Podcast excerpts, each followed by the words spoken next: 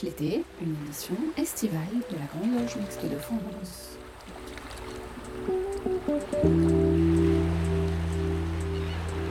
Bonjour à tous, très heureuse de vous retrouver pour cette nouvelle édition de Pierre de Touche l'été, l'émission estivale de la Grande Loge Mixte de France. Au cours de cette émission, nous parlerons beaucoup de francs-maçons et de franc-maçonnerie. Il sera également question de fascisme, de monde flottant et de république. Nous évoquerons également Mandela. À la fin de l'émission, vous aurez l'occasion de jouer pour gagner des revues Sisyphe. Vous écoutez Pierre de Touche l'été, nous sommes ensemble pour une heure. Pour la chronique Je suis franc-maçon et alors cette semaine, Claire Donzel a rencontré Julien, qui est compagnon dans la respectable loge Le Comte de Saint-Germain-Aix-en-Provence. Écoutons leur échange. Julien, bonjour. Bonjour Élise. Vous êtes compagnon euh, à la respectable loge Comte Saint-Germain à Lorient d'Aix-en-Provence. Vous êtes membre de la GLMF.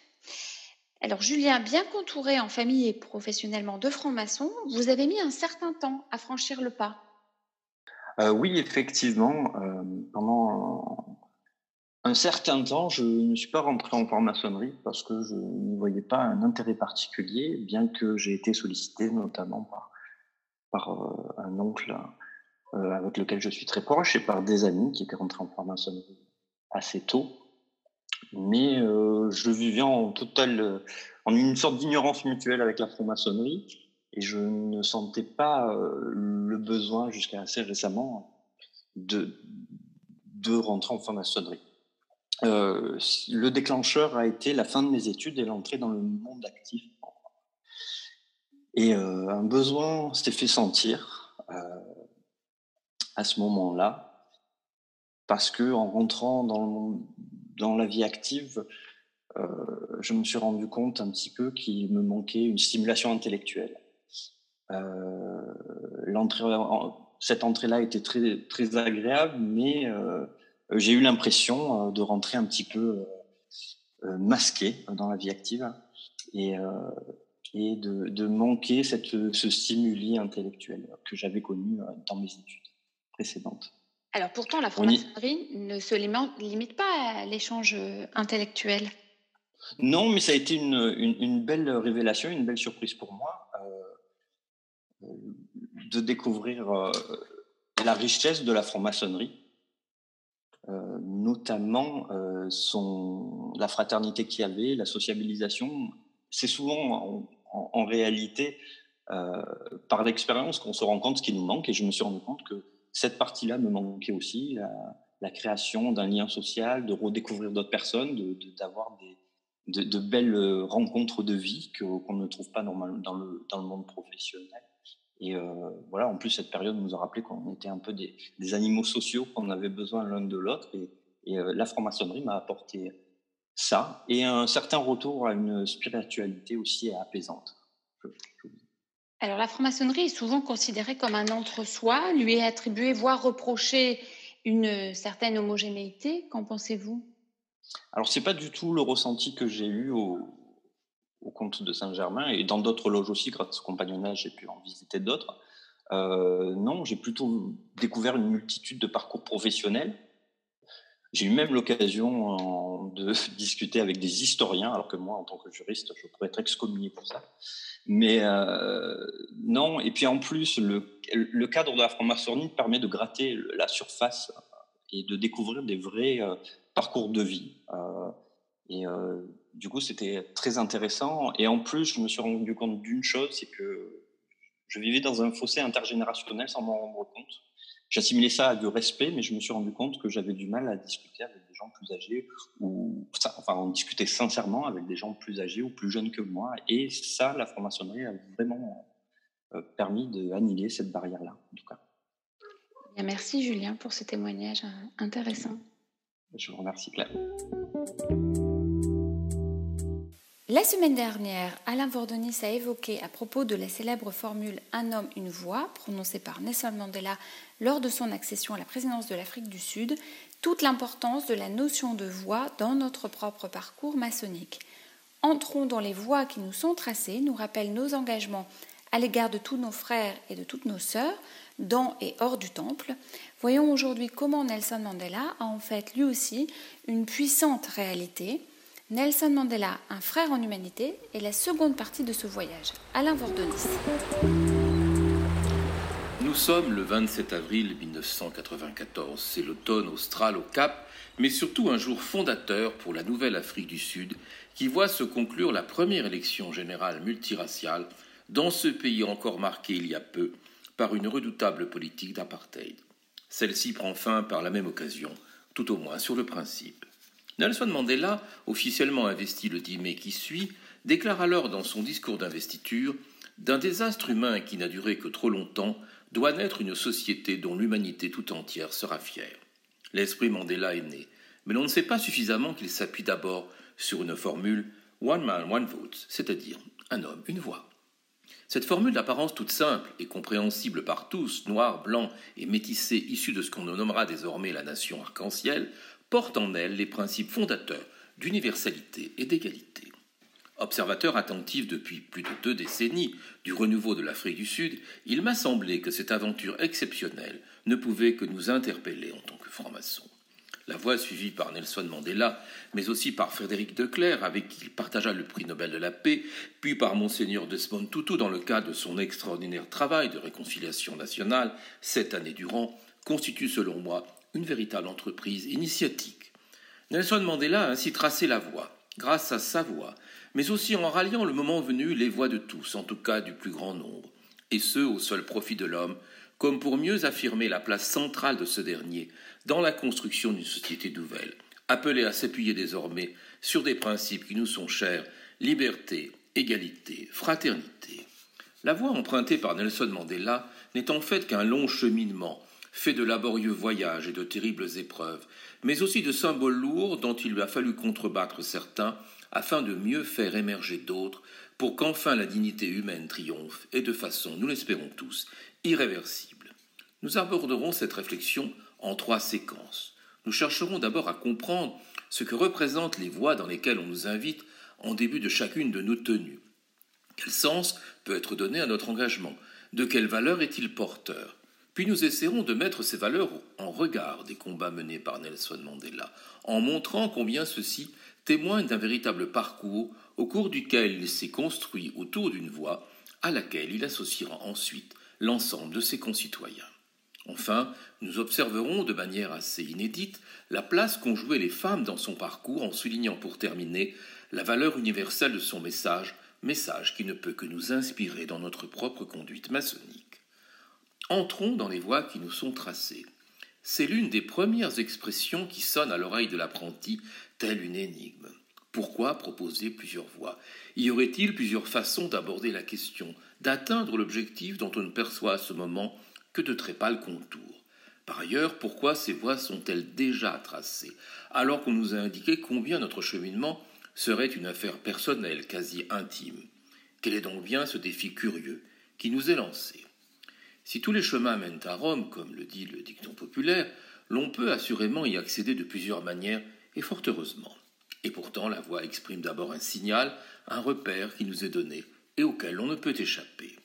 La voix est un symbole présent depuis la nuit des temps dans les écrits des prophètes et autres exégètes. Bouddha n'invitait-il pas déjà ses condisciples à trouver la voie? L'hindouisme sollicite en lui ses adeptes autour de plusieurs voies d'accès, dont celle de la connaissance qui nous est chère. La notion de parcours a également fortement marqué les grandes religions monothéistes, mêlant recherche spirituelle et élévation de l'âme afin d'être en mesure de se rapprocher du Dieu parfait, ici et dans l'éternité espérée de l'au-delà. Pour le franc-maçon, emprunter une voie, c'est en premier lieu s'engager dans un long processus initiatique, lui permettant de découvrir, au travers des outils et des symboles qu'on lui enseigne, le plus profond de lui-même. La voie s'entendant ici comme une finalité, mais aussi comme un ensemble de moyens pour y parvenir. Muni de son ciseau et de son maillet, l'apprenti part à la recherche de sa voie, dûment guidé et épaulé par ses frères, dont il va lui falloir ensuite observer en silence et avec beaucoup de patience les gestes et le travail. Ainsi commence-t-il, sans trop s'en rendre compte, à entrer dans sa propre voie. Mais pourquoi alors une telle injonction? Entrons dans les voies qui nous sont tracées. Cette formule de notre rituel nous rappelle avant tout notre passage lors de chaque tenue du monde profane au domaine du sacré, à la rencontre d'un espace-temps bien différent, où chacun effectue un cycle afin de reprendre là où il avait laissé précédemment son travail d'initié, selon la voie qu'on lui a tracée. Cette voie est celle naturellement de la construction de notre temple intérieur, qui signera quelque part notre parcours, mais elle est aussi celle du symbolisme, en ce qu'elle représente une clé donnant à chacun l'accès à la lumière, puis à la connaissance. À la voix me semble par ailleurs lié un certain nombre de valeurs, les voix étant en quelque sorte aussi nombreuses que les valeurs qu'elles portent. Quelles peuvent donc être les voix du franc-maçon? Confronté à la découverte du rituel, des symboles et de leur usage, l'apprenti découvre tout d'abord la voie de la réflexion et de la recherche du sens de ce qu'on lui présente. Il s'interroge, s'efforce de percer la signification des choses, en mesurant rapidement que le chemin sera long, mais tout à fait passionnant. La voie est en ce sens un engagement dans la persévérance qui permettra à chacun de se transformer en renaissant à une nouvelle vie parsemée d'épreuves salutaires. Entrer dans une voie, c'est aussi partager celle-ci avec d'autres en fraternité, en loge, mais également hors du temple, comme nous l'évoquerons plus loin au travers de la personnalité de Nelson Mandela. De cette démarche collective, nous entrons, et non pas j'entre, naîtra en chacun la soif de vérité que symbolise la lumière. Recevoir la lumière n'est assurément pas une fin en soi, il convient de savoir quel usage l'on en fait. C'est en empruntant la voie du rite, du symbolisme qui l'anime et donc du travail que l'on va se donner des repères nouveaux. Aussi essentielle qu'elle soit, la voie intérieure ne suffit pas, même partagée en fraternité. Notre engagement est aussi de poursuivre notre voie à l'extérieur, afin de porter en dehors l'œuvre commencée dans le temple. Quel sens aurait la franc-maçonnerie s'il ne s'agissait pour ses adeptes que de garder pour eux-mêmes toute la richesse de leurs travaux? C'est donc bien sur la voie de l'engagement que doit se placer le franc-maçon, avec le souci permanent de contribuer à l'amélioration de l'humanité, tant sur le plan moral que spirituel. Entrer dans les voies qui nous sont tracées représente donc un long processus d'ordre historique, dans le sens où nous sommes invités à nous joindre à un mouvement qui, de Pythagore au siècle des Lumières, en passant par l'émergence des idéaux républicains, a traversé le temps. Nous avons, en toutes circonstances, en demeurer les acteurs conscients et opératifs. À suivre.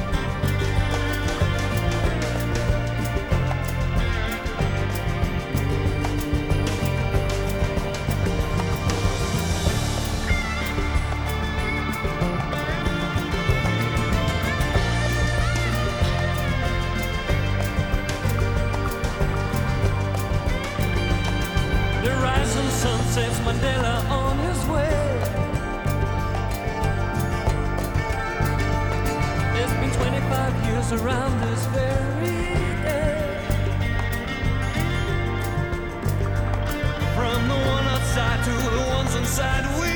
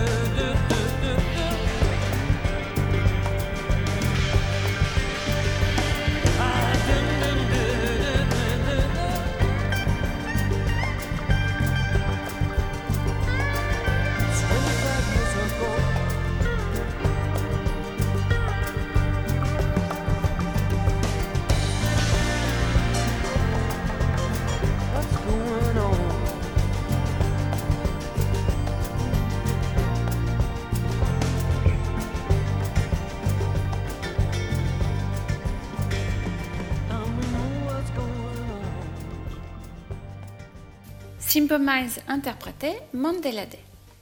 Place maintenant au dernier extrait de la série Psychophilo de Michel Baron, qui est consacré au chevalier de Ramsay, célèbre philosophe et franc-maçon écossais. Sur le tard, nous nous apercevons chronologiquement que Ramsay fait la connaissance de la maçonnerie très tardivement. À l'époque, il a 42 ans et a passé plus de 21 ans dans l'intimité de Fénelon et de son milieu quiétiste. Et il ne passera qu'une quinzaine d'années dans la maçonnerie. Il est initié en 1728, mais cela reste un peu incertain comme date.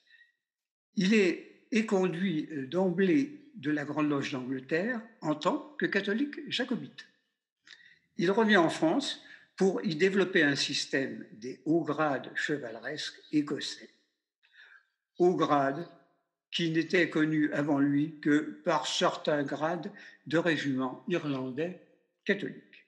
Son entrée en maçonnerie reste une interrogation. Les historiens y voient deux effets possibles. Un renforcement de la politique des Stuarts à travers la maçonnerie, une tentative de réconciliation entre la maison de Hanovre et les Stuarts. Nous pouvons aussi avancer l'idée que Ramsay va voir dans la maçonnerie le lieu de création possible d'une sorte d'église quiétiste et retrouver une famille symbolique. Depuis 1726, il fait partie du club de l'entresol où il rencontre Montesquieu. Il décide de se réconcilier avec l'Angleterre hanovrienne et en 1728, il traverse la Manche et va jeter à Londres les fondements de son écosisme. Il publie à Édimbourg quelques poèmes de facture quiétiste, Le pur amour et la souveraine beauté, par exemple. Le 29 mars 1729, il devient membre de la Gentleman's Society, où se côtoyaient de nombreux archéologues et francs-maçons. Quand il rentre en France en 1730, le duc de Sully est mort depuis un an et son nouveau protecteur sera le comte d'Evreux, qui lui confie l'éducation de son neveu, le jeune duc de Château-Thierry, qui mourra au bout de deux ans. Donc Ramsay va s'occuper de l'éducation du prince de Turenne, dont la famille avait des relations avec les Stuarts. Son expérience pédagogique va lui servir à publier à Londres un plan d'éducation avec un jeune prince. Il va échouer cependant dans sa candidature à l'Académie française. En 1735, il se marie à Lyon. Il a 40 ans et sa femme 25 ans. Elle est la fille du baron de Merne, un Écossais jacobite réfugié en France. Il dit s'unir par un lien conjugal à une fille de condition qu'il regardera toujours autant comme sa fille que comme sa femme. C'est dans les années suivantes qu'il va avoir la plus grande activité maçonnique. En 1724, on lui avait prêté la fondation de la société des Gormogrunts, qui était une société secrète fondée en 1724 par le duc de Wharton, qui voulait parodier la Grande Loge d'Angleterre, avec laquelle il s'était brouillé après en avoir été le grand maître en 1723. Wharton va se convertir lui aussi au catholicisme et va manifester une grande sympathie aux jacobites. Mais en 1736, Ramsay n'est plus dans des petits jeux anti-hanovriens. Il reprend la maçonnerie sérieusement comme un, comme un outil et il va rédiger son fameux discours. Il le prononcera la première fois sans doute le 26 décembre 1736 à la loge de Saint Thomas. Discours dont il existe deux versions assez différentes. La première qui disparaît en 1737 offre un long développement où Ramsay fait un parallèle entre la maçonnerie et le judaïsme jusqu'à la destruction du second temple Partitus en 70. Le texte s'adressait aux catholiques jacobites. La seconde version se voulait plus politique et consistait à aménager les maçons hanovriens de Paris. On passe donc d'une histoire de la maçonnerie liée à l'Ancien Testament puis à la croisade à une vue plus séculaire de l'ordre, puisque dans cette deuxième version, on insiste sur la rédaction d'un dictionnaire universel des arts libéraux et des sciences utiles. On pense ici à l'influence de la cyclopédia d'Ephraim Chambers, qui avait, été, qui avait été une entreprise maçonnique ou la mise en place de l'encyclopédie française. Dans la deuxième version que nous connaissons, Ramsay va à la fois poser la filiation entre maçonnerie et chevalerie, mais surtout imaginer que la maçonnerie pouvait devenir une religion universelle ayant une base noétique. Ramsay prononcera aussi son discours le 24 juin 1738 à Lunéville, qui est alors le Versailles d'une Lorraine encore étrangère à la France. C'est aussi une mesure de précaution par rapport à Fleury, à qui il avait présenté son discours le 20 mars 1737 en recherchant son approbation. Euh, mal lui en avait pris. Fin mars 1737, Fleury déclare les réunions maçonniques interdites. André Hercule de Fleury est cardinal, mais aussi homme politique. Arrivé au pouvoir à l'âge de 73 ans, il va exercer jusqu'à sa mort, 17 ans plus tard, une autorité absolue et très ferme. Il rétablit l'économie et grâce à lui, la monnaie sera stabilisée jusqu'à la Révolution française. Il encourage l'industrie et le commerce, notamment avec les Antilles. Sur un plan religieux, il déteste le jansénisme et oblige les parlements à enregistrer comme loi d'Église la bulle Eugenitus de 1732. Son aversion pour le quiétisme est semblable d'ailleurs, bien que ce dernier soit contre le jansénisme aussi. Quand Ramsay vient lui proposer son discours, Fleury connaît les liens qui l'unissaient à Fénelon, à Madame Guignon et au quiétisme, et il comprend parfaitement que ce discours est bien proche de leurs idées. Pour lui, c'est du quiétisme déguisé qui l'inquiète beaucoup, plus que la maçonnerie elle-même, qui jusqu'à présent faisait plutôt euh, sourire. C'est une époque où l'on brocarde volontiers l'institution maçonnique. Euh, Harlequin franc-maçon fait rire le public populaire. C'est des pièces populaires qu'on joue, on se moque de la maçonnerie. Avec Fleury, les choses deviennent sérieuses, car la franc-maçonnerie devient alors porteuse d'une déviance hérétique. Rome se méfiait de la maçonnerie comme instrument du protestantisme, mais Fleury va s'en inquiéter comme cheval de Troie du quiétisme et va accentuer sa pression sur le Saint-Siège pour la condamnation de l'ordre maçonnique. De respecter, la franc-maçonnerie est obligée de rentrer dans l'ombre. L'apogée et la condamnation, le 29 mai 1738, de la bulle In Eminente de Clément XII. En 1742, Ramsay défend Pope contre Racine. De Pontoise, il écrira une longue lettre à Louis Racine le 28 avril 1742, où il défend le catholicisme de Pope. Les dernières années de Ramsay furent attristées par la maladie. Il avait de terribles crises d'asthme. Pendant ses convalescences, il évoquait volontiers la différence entre ce qu'il appelait le christianisme du cœur et le christianisme de la tête. Le duc de Bouillon va lui accorder une pension de 1000 écus et lui donner une maison à Pontoise. Il meurt à Saint-Germain-en-Laye le 7 mai 1743. Son corps sera inhumé dans l'église paroissiale et son cœur transporté dans une chapelle des religieuses du Saint-Sacrement à Paris. En 1753, sa fille entrera au couvent des bénédictines anglaises de Pontoise. Mais pour Ramsay, l'aventure se poursuit. En 1766, l'église paroissiale fut démolie et il ne reste plus de traces de la sépulture de Ramsay.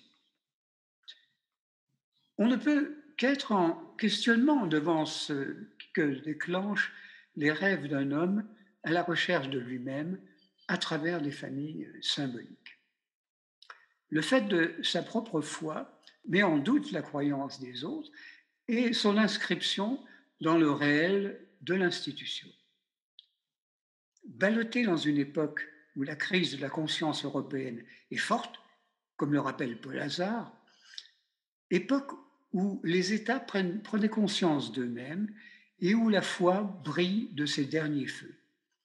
Dans cette période de ferveur, Michel Ramsey va entraîner la maçonnerie vers une tradition chevaleresque plus symbolique que réelle et vers un avenir qui la faisait dépasser son cadre étroit et national vers une modernité universelle et tolérante. Les idées qui évoluaient aussi euh, font que la bourgeoisie va adopter avec plaisir cette idée qu'on on deviendrait noble en étant dans la maçonnerie. Nous sommes là dans une période tout doucement pré-révolutionnaire qui euh, prône l'égalité. Donc le, port, notamment euh, dans beaucoup de cérémonies maçonniques, de l'épée. C'est aussi pour nous une interrogation quelles ont été, dans la maçonnerie même et dans l'écosystème en particulier, l'influence du quiétisme?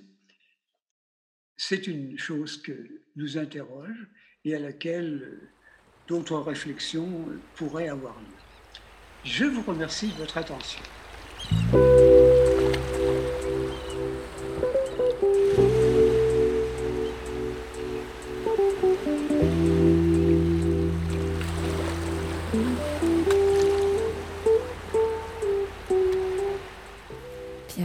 l'été, une émission estivale de la Grande Loge Mixte de France.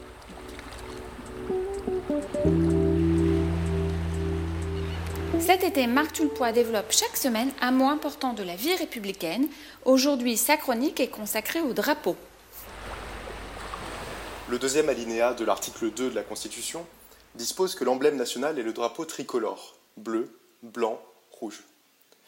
Le drapeau est donc avant toute chose un emblème, une figure symbolique. Appréhender la question du drapeau, pour la France comme pour toute nation, est donc tributaire d'une démarche herméneutique. Dans Herméneutique des symboles et réflexions philosophiques, Paul Ricoeur évoque la dynamique des symboles. Les symboles se fondent les uns dans les autres, se recoupent et se dépassent mutuellement. Sans cette dynamique, un symbole n'est qu'une image inerte. Penser le symbole de la République et le drapeau ne peut donc faire l'économie de l'étude des autres.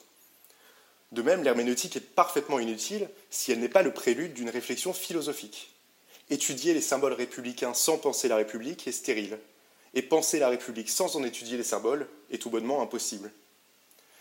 Pensons donc en premier lieu l'interaction du drapeau avec les autres symboles républicains que sont l'hymne national et la devise liberté, égalité, fraternité. En premier lieu, on remarque que la devise est inscrite sur tous les frontispices d'édifices publics et qu'en permanence un drapeau français flotte au-dessus d'elle. Le triptyque liberté, égalité, fraternité se confond parfaitement avec celui du bleu, du blanc et du rouge, et ce en permanence. De même, pensons aux célébrations du bicentenaire de la Révolution en 1989. Jesse Norman, enveloppé d'un drapeau tricolore, chante la Marseillaise au milieu de la place de la Concorde. Même si cela relève de l'évidence, le symbole qu'est le drapeau tricolore ne s'entend que dans l'interaction avec les autres symboles républicains. Partout où flotte le drapeau français s'étendent la souveraineté et le rayonnement français. Bien moins évidente est la réflexion, à partir de ces symboles, sur ce qu'est la République, sur ce que doit être son projet. Deux événements historiques permettent cependant d'appréhender la charge symbolique du drapeau dans la construction de la République. En premier lieu, si le drapeau tricolore est issu de la Révolution, il fut remplacé par le drapeau blanc lors de la Restauration. Lors de la Révolution de 1848, Lamartine défend l'idée qu'on ne saurait utilement proclamer la République sans la symboliser par le drapeau tricolore, haranguant la foule avec ce drapeau qui a rayonné dans l'Empire et dans le monde, symbolisant le génie français renouant avec la liberté après 1789. En second lieu, lorsqu'en 1873 la Troisième République est proche de réaliser son but originel de restaurer la monarchie, ceci n'échoue que pour une raison. Le comte de Chambord refuse le drapeau tricolore et d'être roi des Français, préférant le blanc et le titre de roi de France. On le voit donc, le drapeau tricolore illustre les fondements et les objectifs de la République. Faire rayonner le génie d'un peuple libre qui, tout en tirant sa force du passé, n'admet aucune entrave à sa projection vers l'avenir. Pierre Yana nous propose depuis le début de l'été une série consacrée à l'ami fasciste. Malraux et Drieux-La Rochelle, Duras et Fernandez étaient les premiers couples d'amis relatés par Pierre Yana. Aujourd'hui, nous avons choisi de rediffuser sa chronique sur les intellectuels fascistes qui évoquait un troisième couple, Lévinas et Blanchot. Pierre Yana. Y a-t-il eu des intellectuels fascistes en France pendant l'occupation? Euh, Le pays est toujours jaloux de son monde intellectuel, en particulier de ses écrivains qui furent des modèles pour la terre entière, de Voltaire à Montesquieu, Hugo, Zola, Sartre ou Camus. Le mot même d'intellectuel fut créé en France à l'occasion de l'affaire Dreyfus. C'est dire si cela a compté dans le pays qui dessina autour du mot les fractures de, notre pays, de la France. Mais le terme a longtemps été accolé au progressisme, voire à la gauche républicaine. Alors penser des intellectuels fascistes, c'est-à-dire des partisans du mal, voire de l'horreur, c'était impossible. À une ou deux exceptions près, bien sûr, disons Drieux ou Brasillac. Le premier s'est suicidé, c'est-à-dire qu'il a reconnu sa culpabilité.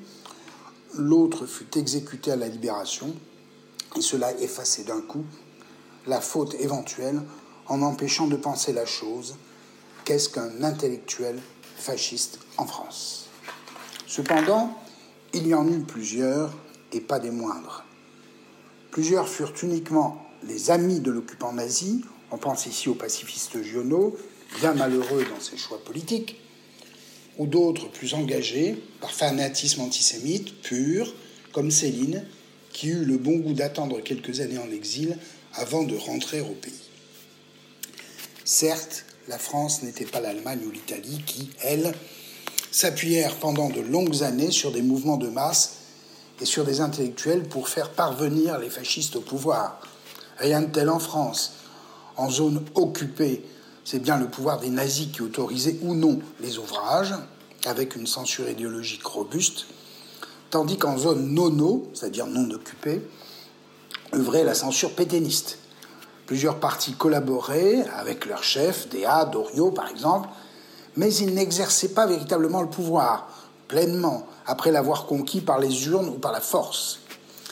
La divine surprise de la collaboration, comme disait Maurras, n'avait pas entraîné de nombreux intellectuels collaborateurs. Il y en eut cependant, et parmi eux Maurice Blanchot, l'un des non-conformistes des années 30, issu des courants proches de l'action française, rédacteur en chef de l'Insurgé, journal d'extrême droite, qui avait une forte connotation antisémite. Blum y était sa tête de turc. Blanchot était un journaliste de talent, un polémiste redouté, mais aussi un critique littéraire de haut vol. Il publie son premier roman, Thomas l'Obscur, au début de la collaboration et occupe des places d'importance pendant la période. Directeur de Jeune France, un mouvement maréchaliste qu'il abandonnera assez rapidement, donc directeur de Jeune France au premier mois de l'occupation, pressenti par Gaston Gallimard, par euh, Jean Paulhan, pressenti donc pour diriger la NRF, la Nouvelle Revue Française, qui est le, drapeau de la Maison Gallimard, qu'Andrieux veut abandonner cette tête. Il prête sa plume à plusieurs grands journaux pour y tenir une rubrique littéraire et diplomatique. Blanchot, comme plusieurs extrémistes, rejoint la résistance vers 1943 après avoir été le parangon de l'extrême droite jusqu'au milieu de la guerre. Comment donc appréhender ces milieux intellectuels? Deux voies se présentent. La première, qui détermine des groupes d'influence, des attaches, des représentations ou des prises de position publiques on aura en tête euh, la place de Drieux-La Rochelle ou de euh, Ramon Fernandez au PPF, Parti populaire français de Jacques Doriot. La seconde voie, qui, chez les artistes, particulièrement les écrivains, détermine des esthétiques influencées par le fascisme en France. Nous choisirons ici la première voie et, euh, dans un autre temps, la seconde voie. Mieux, pour ce qui concerne Blanchot, comme quelques autres, une amitié très particulière avec Emmanuel Lévinas, philosophe juif militaire, prisonnier pendant la guerre, marque une opposition, au moins un contraste, qu'il convient de regarder de près. Pour l'amitié, qui est un ouvrage de 1993 avec une reparition en 2000, Maurice Blanchot conclut l'ouvrage ainsi. C'est là mon salut à Emmanuel Lévinas, le seul ami, ah ami lointain, le seul ami que je tutoie et qui me tutoie. Cela est arrivé non pas parce que nous étions jeunes, mais par une décision délibérée, un pacte auquel j'espère ne jamais manquer. Magnifique propos qui confirme le lien étroit qui unit les deux hommes. Ils se sont connus à l'université de Strasbourg dans les années 30. Blanchot, étudiant brillant, formé en province, venait conclure un parcours, de philosophie, tandis que Lévinas, étudiant lituanien, venait lui aussi clore sa formation philosophique en Alsace. Ils se sont retrouvés ensuite à Paris où Blanchot fréquentait les cercles extrémistes de droite, ce qui n'échappa pas à Lévinas, qui mentionne ce fait, euh, mais sauve son amitié. Pendant l'occupation, Blanchot, pourtant proche de milieux très antisémites, sauva la vie de la femme de Lévinas et de sa fille, hein, alors que le philosophe était enfermé dans un camp de prisonniers. Une dette d'amitié que Lévinas a toujours présentée et revendiquée. Blanchot se reconnaît dans plus d'autres amis importants. Dionys Mascolo, qui était aux éditions de Gallimard et qui était le compagnon de euh, Marguerite Duras, et surtout Georges Bataille, proche, comme le premier, de milieux d'extrême gauche. On se souviendra que Dionys Mascolo a été dans des réseaux de résistance. De plus, les textes antisémites de Blanchot sont extrêmement rares, mais ils figurent dans les mêmes journaux que des antisémites violents. Après-guerre, Blanchot passera à un philosémitisme marqué, entre autres, par l'étude des textes bibliques, ou un fort soutien à l'État d'Israël. Il faudra donc ici tenter de retrouver, en dépit des circonstances, ou avec des circonstances, les raisons du basculement de Blanchot vers la gauche et la négation de son extrémisme qu'il a dissimulé. il est très clair que euh, quelqu'un comme Michel Surya qui écrit un ouvrage chez Gallimard, L'autre Blanchot, va essayer de comprendre pourquoi Blanchot s'est tu sur ses textes et ses publications dans des milieux d'extrême droite. Les raisons philosophiques et éthiques se lisent dès le premier ouvrage de Blanchot, Thomas l'Obscur. C'est un roman complexe, ésotérique, qui fait le récit du voyage de Thomas, le personnage principal, vers l'autre. L'autre qui est d'abord Thomas lui-même. Construit comme un Bildungsroman, sur le mode du roman de formation à l'allemande, il mène progressivement Thomas vers le monde qui, de fait, est un lieu de maladie et de mort. On trouve avec cette idée que le monde est un lieu de maladie et de mort une thématique, fréquente dans l'imaginaire de la collaboration. Le petit roman de Barjavel, Ravage, qui fut l'un des grands best-sellers de la période, fut rédigé par un doriotiste. S'il convient donc, dit Blanchot, de sauver le monde par la littérature, en vérité, le monde est atteint d'un cancer inguérissable. Et ce cancer est le mot Thomas, qui signifie jumeau. Nous sommes dans l'altérité la plus complète. Ainsi, Blanchot se confronte à une altérité sans devenir, une véritable impasse qui aboutit à la mort. Cette représentation du monde malade est le signe marquant de la pensée des intellectuels d'extrême droite pendant la guerre. Il y a selon moi une autre explication. La rencontre et l'amitié forte avec Lévinas, grand penseur de l'altérité, ont pleinement orienté Blanchot vers l'autre, au point que tant la personne que la pensée et la judéité de Lévinas l'ont fait basculer vers une nouvelle vision du monde. C'est ici donc la marque du tutoiement si rare chez Blanchot. L'autre, Lévinas, n'est pas un double de moi-même, mais une ouverture pleine à un autre monde de pensée, de création et d'art. Il faut bien ici comprendre l'admiration de Blanchot pour Kafka. La rupture de cet intellectuel majeur de l'extrême droite avec son milieu d'avant-guerre s'est jouée dans l'apparition d'une nouvelle pensée de l'altérité qui bouleverse une œuvre. C'est bien là le sens du salut de Blanchot à Emmanuel Lévinas, c'est le cœur de l'amitié.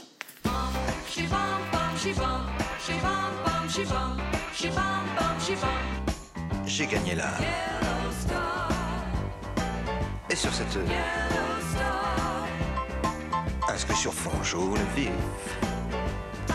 y a un curieux hiéroglyphe sur cette...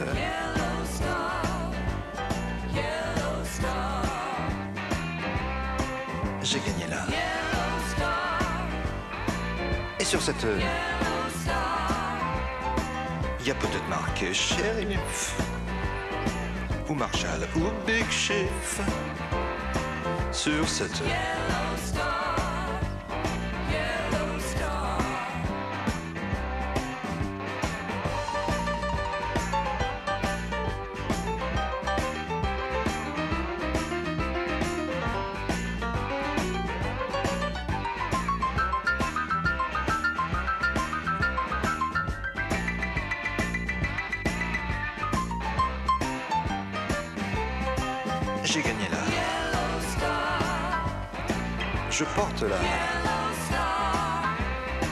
Difficile pour un juif, la loi du struggle for life.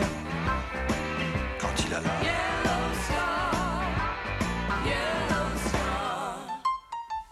Oh yeah!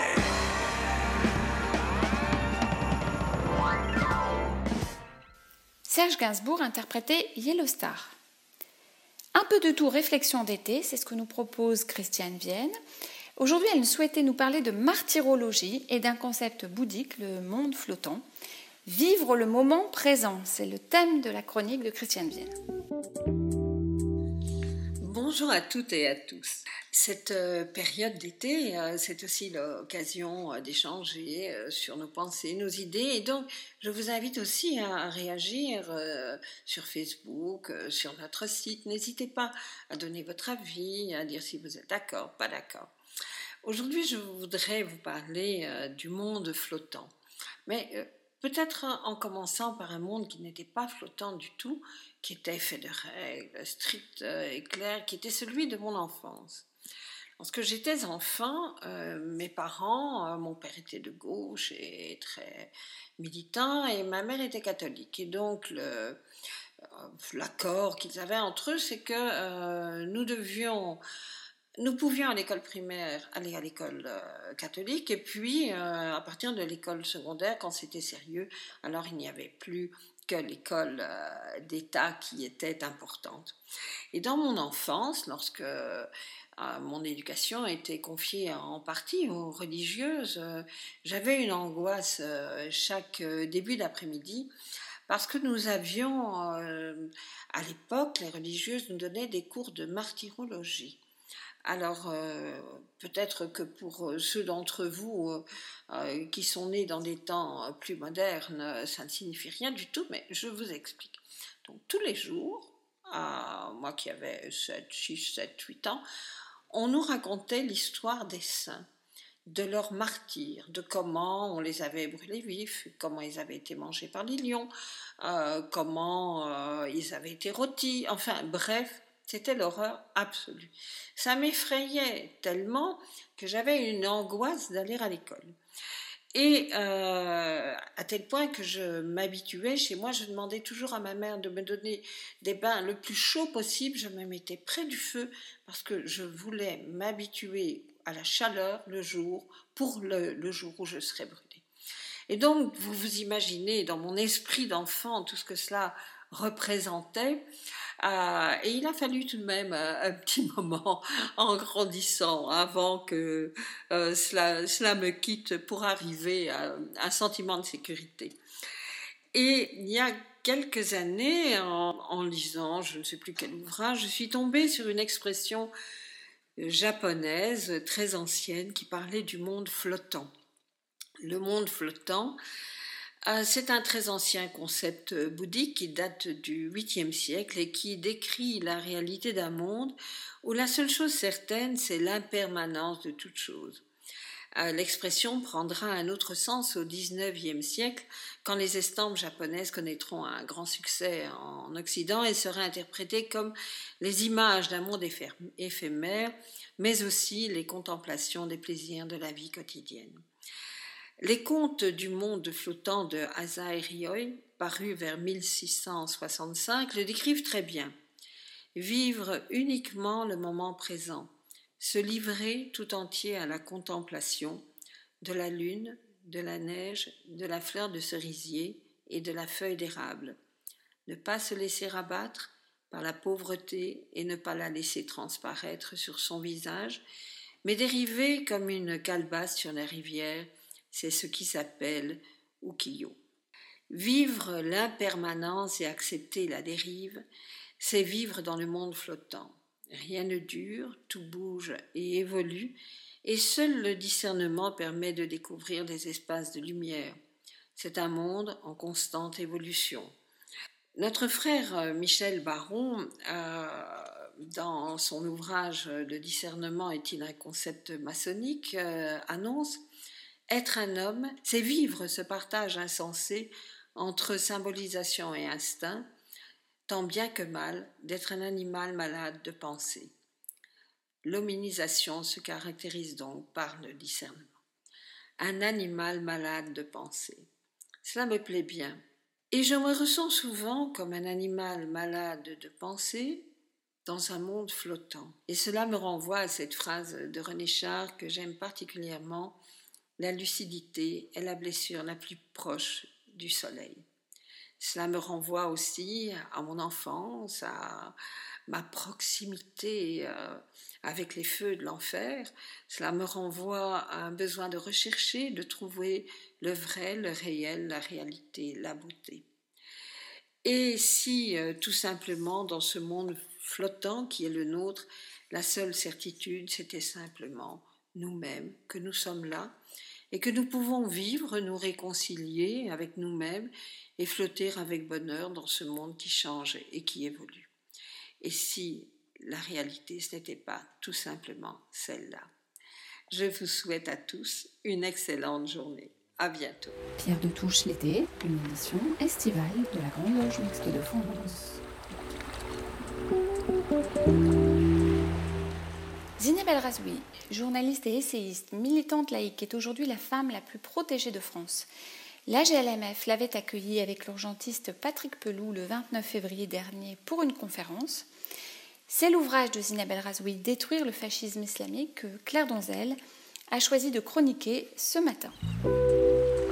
La Grande Loge Mixte de France a récemment invité Zineb El Razoui et Patrick Pelou à échanger autour du thème Rien n'est pardonné, comment lutter contre l'oubli.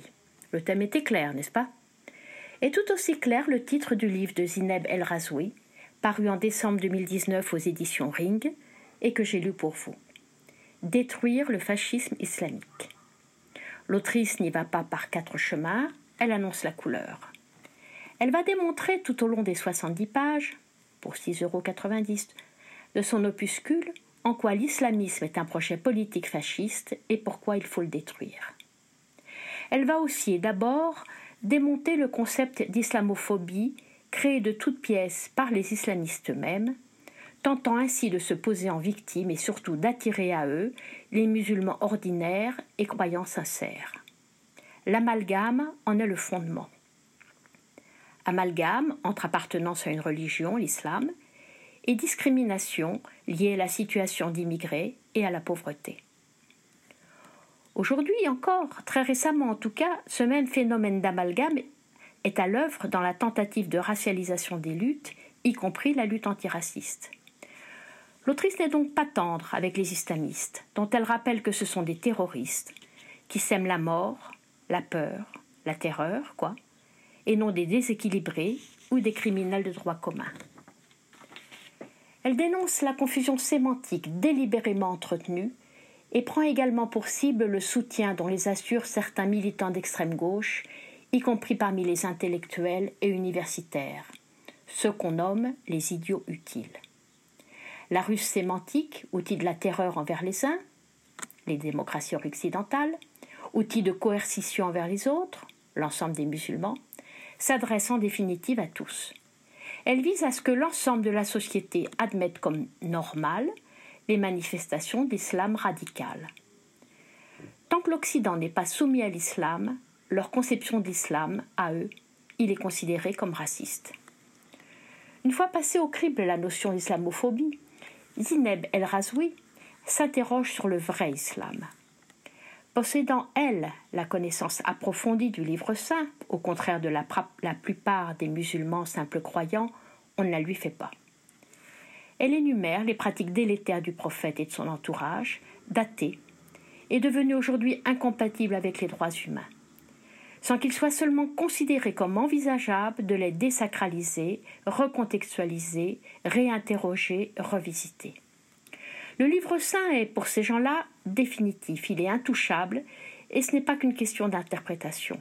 En tout état de cause, il doit, selon eux, être copié à la lettre. La plupart des musulmans s'en émancipent pourtant, et c'est cela qui insupportent les islamistes. À défaut de foi en un Dieu et à défaut d'une religion de paix, l'autrice développe que la pratique de l'islam est basée sur la crainte. Crainte alimentée, cultivée, exacerbée par les islamistes. Et c'est justement la définition même d'un totalitarisme fasciste. La boucle est bouclée, qui met en évidence la haine des islamistes envers les intellectuels, l'art, le pluralisme, la liberté des femmes et en définitive la démocratie. Tout est dit et à lire.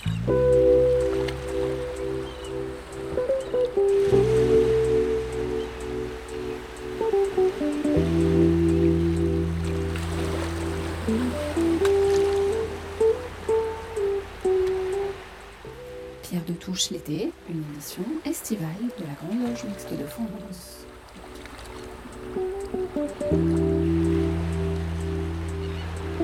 Alors vous le savez, Marie-Josée Freling et Gaspard Hubert Coco élaborent des quiz cet été.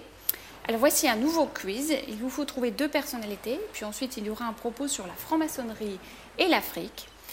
À gagner des revues Sisyphe et des actes d'école Bell. Pour jouer, rendez-vous sur la page de Pierre de Touche de Radio Delta dont je rappelle l'adresse http pierredetouche.fr, pierre au pluriel. Le formulaire de jeu est en évidence sur la page consacrée à Pierre de Touche et vous pouvez jouer jusque samedi prochain. Personnalité A. Mon premier s'est farouchement opposé à Hitler. Mon deuxième est à la fois d'origine espagnole et amérindienne. Mon troisième a été décoré de la Croix de guerre et a reçu la Croix de la Légion d'honneur. Mon tout est une dépouille qui gît au cimetière de Monaco.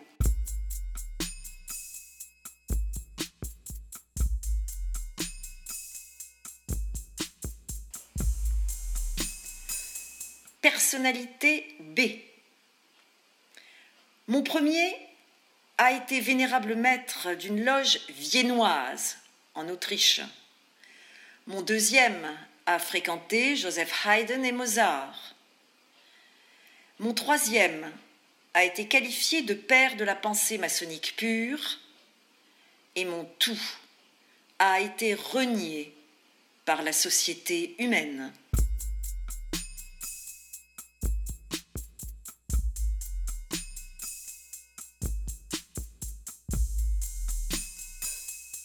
C. Document sur l'Afrique et la franc-maçonnerie.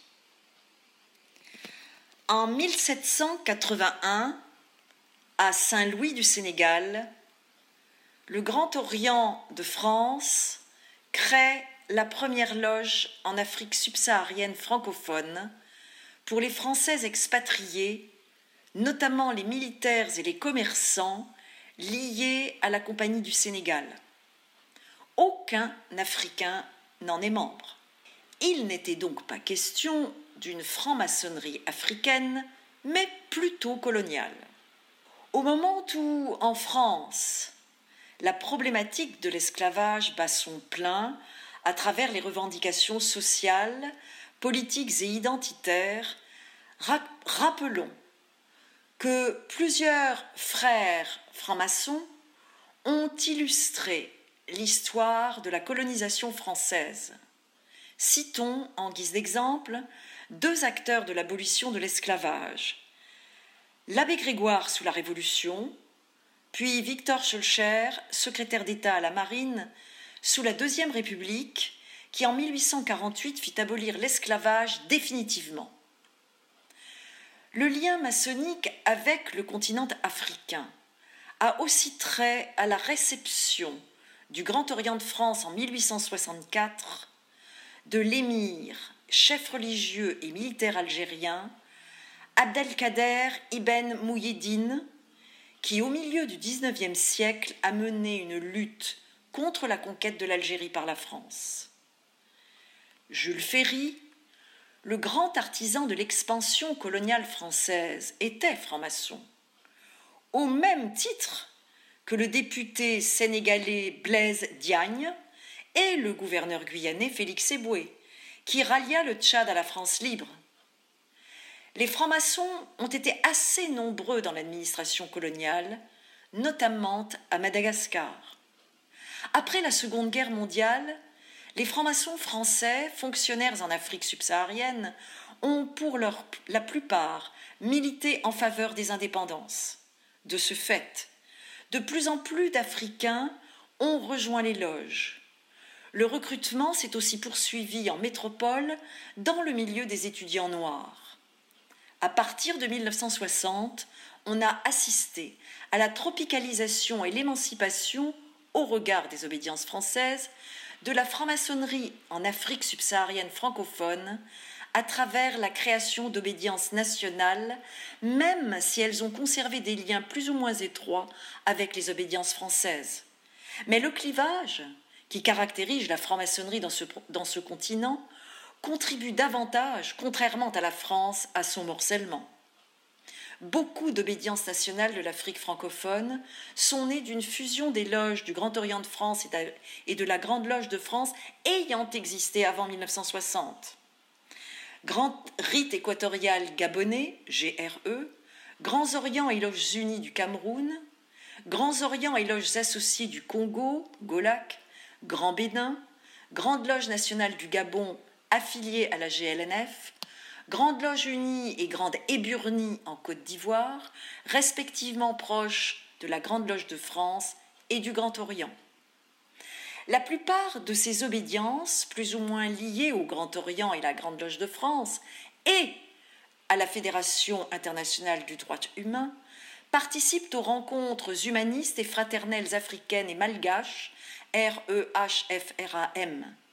Celles-ci se réunissent chaque année depuis 1992 dans une capitale africaine et des obédiences françaises, sauf la GLNF, ainsi que les obédiences d'anciennes colonies britanniques, y sont invitées. S'agissant des loges des pays anglophones d'Afrique, elles sont aussi divisées en obédiences liées à la Grande Loge unie d'Angleterre, à celle d'Écosse ou celle d'Irlande du Nord. C'est notamment le cas au Nigeria, au Zimbabwe, au Kenya et en Ouganda. Avant de vous quitter, je voudrais adresser mes remerciements à l'équipe de Pierre de Touche l'été, ainsi qu'à Gilles Solière et Radio Delta. N'hésitez pas à nous suivre sur les réseaux sociaux, Twitter, Facebook et Instagram. N'hésitez pas non plus à écouter les émissions précédentes ou à les réécouter, mais également à découvrir les autres émissions de Radio Delta. Tout ça, c'est sur le site de Radio Delta. Vous pouvez jouer au quiz jusque samedi prochain.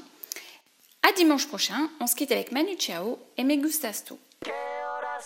Me Gustas Tu. Permanece a la escucha. Permanece a la escucha. 12 de la noche en La Habana, Cuba. 11 de la noche en San Salvador, El Salvador. 11 de la noche en Managua, Nicaragua. Me gustan los aviones, me gustas tú. Me gusta viajar, me gustas tú. Me gusta la mañana, me gustas tú. Me gusta el viento, me gustas tú. Me gusta soñar, me gustas tú.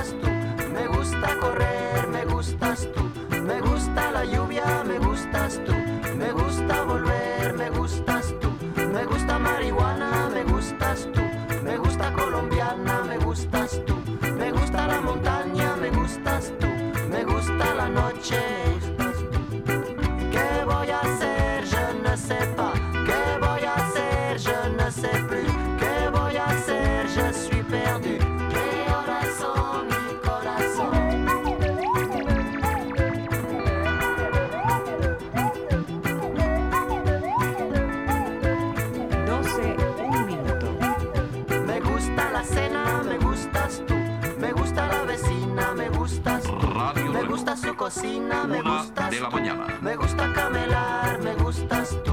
Me gusta la guitarra, me gustas tú. Me gusta el reggae, me gustas tú. ¿Qué voy a hacer? Je ne sais pas. ¿Qué voy a hacer? Je ne sais plus. ¿Qué voy a hacer? Je suis perdu. ¿Qué horas son mi corazón? Me gusta la canela, me gustas tú. Me gusta el fuego,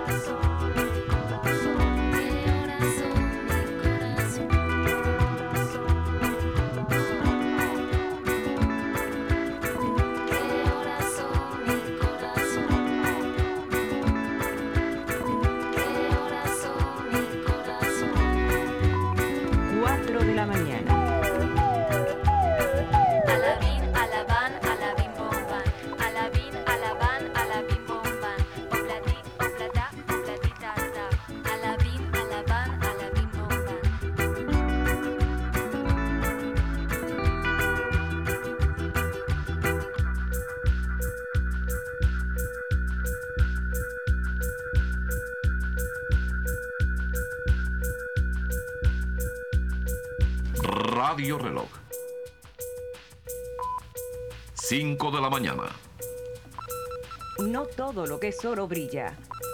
Remedio chino e infalible.